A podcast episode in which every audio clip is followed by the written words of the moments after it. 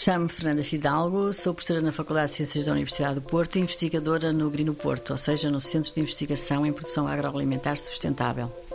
O Peixe Bioside eh, é um projeto que tem como principal objetivo utilizar a massa, a biomassa foliar de eucalipto, regenerado após, eh, num cenário de pós-incêndio, eh, com o objetivo, de facto, de aproveitar essa biomassa fresca para produzir, para obter um, eh, um produto, um extrato eh, foliar que possa ser utilizado no controle de ervas daninhas.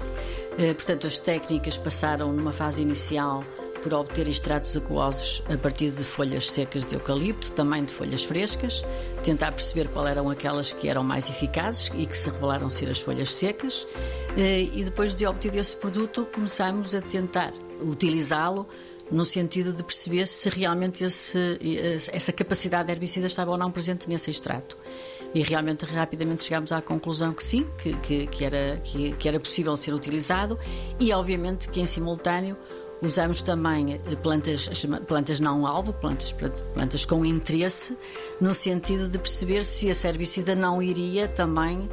ser prejudicial eh, a essas plantas e obviamente que verificamos que isso não acontecia, o que era ótimo, obviamente. Portanto, o, o, realmente esse extrato aquoso teve essa capacidade herbicida para as plantas daninhas e não teve para plantas com interesse económico.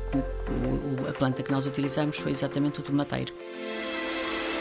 90 Segundos de Ciência é uma produção conjunta Antena 1, ITQB e FCSH da Universidade Nova de Lisboa, com o apoio da Nova Artis.